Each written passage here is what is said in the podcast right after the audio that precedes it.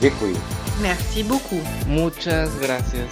Mulțumesc. Thank you. Danke. Der Podcast über das Danke sagen von der Evangelischen Kirchengemeinde Lippstadt. Heute mit Roland Hosselmann.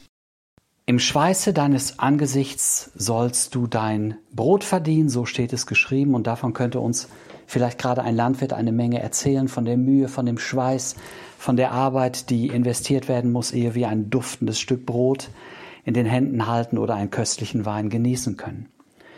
Und trotzdem gibt es eine Erfahrung, die Menschen zu allen Zeiten und an allen Orten gemacht haben, eine Erfahrung, die quer durch die Menschheitsgeschichte geht und die bis heute ein Grund zum Feiern ist.